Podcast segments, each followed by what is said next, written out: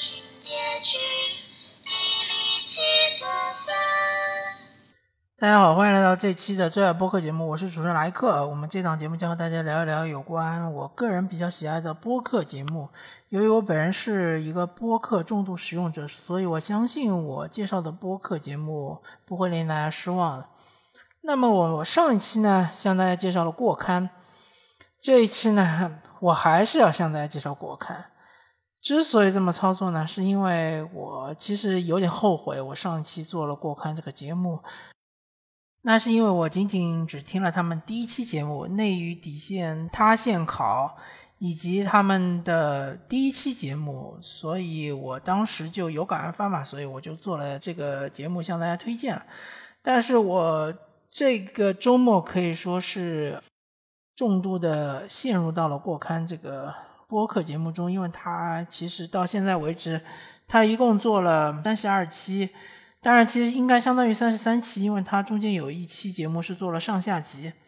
那这三十三期中呢，呃，有一些话题是我比较感兴趣的。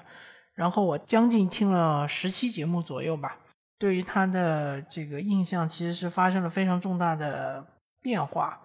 对我印象尤其深的一期是，他做了一期原创播客剧。其实我个人感觉更像是原创广播剧吧。那他说播客剧就播客剧吧。他做了一个原创播客剧，就是我片头给大家听到的片头的一首歌，加上他前面的一个内容简介。那他这个也原创播客剧相对来说还是比较完整的。同时，他后面还做了一期节目来解释他为什么要做这个原创播客剧，以及。对于当今社会上的某一些现象的一些批判，这个我就要说到，刚一开始对于过刊这个节目的判断其实是错的。我认为过刊这个节目有那么一点像是娱乐新闻的这种感觉啊，但其实我听了那么多期之后，我感觉它更像是一种对于当今社会上的某一些现象的一种讽刺的播客。相对来说是比较少见，也是比较值得大家去珍惜的，更像是一个二十一世纪的毛姆的这种存在。那么，其实毛姆的书我看的也不是特别多，我印象比较深刻的就是《刀锋》。《刀锋》这个故事其实很一般，但它中间的很多讽刺啊，对于当时的上流社会的一种无情的讽刺，是非常令我印象深刻的。那么过刊这个节目也是一样的，它中间很多的一些话题也好，它的一些评论也好，很多的一些存在于我们生活周边的一些现象的一种批评也好、讽刺也好、批判也好，是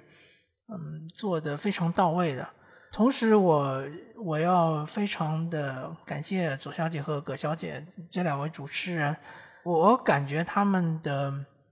阅读量非常的大，同时他们的对于电影啊、电视剧啊，甚至对于戏剧的观影量也是非常的大的。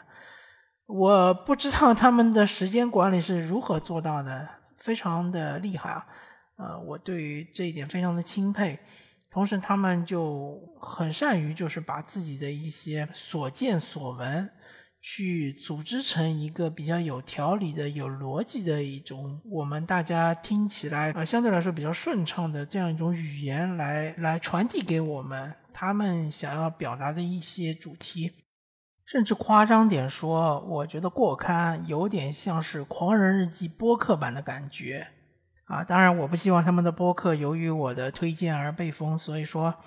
大家可以去听一听吧，我觉得。相对来说，还是自由表达的部分还是比较多的。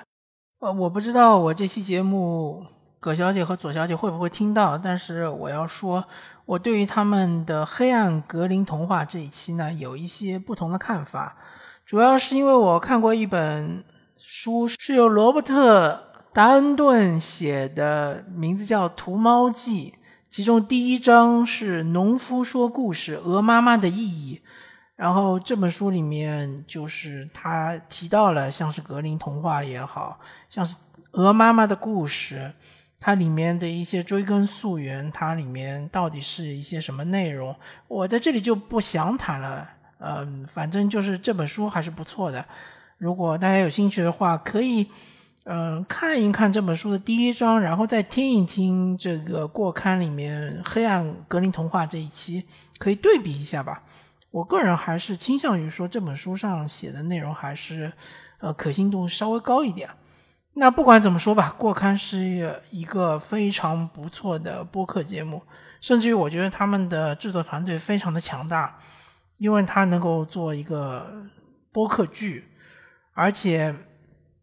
中间的这一些穿插的，包括他们的片头制作的这种音效也好，这种剪辑也好，呃，是水平非常非常高的。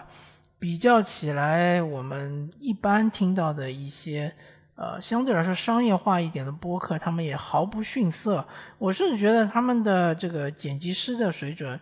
包括他们这个制作人啊，如果有制作人的话，他们这个过刊制作人的水准非常的高，包括他们音效师的水准也很高。那么推荐大家去听啊，过刊就是过错的过，或者是过去的过，刊就是刊物的刊，意味就是说过期的刊物嘛。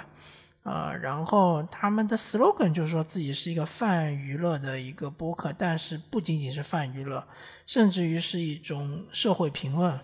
或者说是一种知知识分子对于社会上的一种公共表达的一个很不错的播客节目。感谢大家收听这期的最爱播客，我是主持人莱克。我们这期向大家推荐的还是过刊，是一期补完版，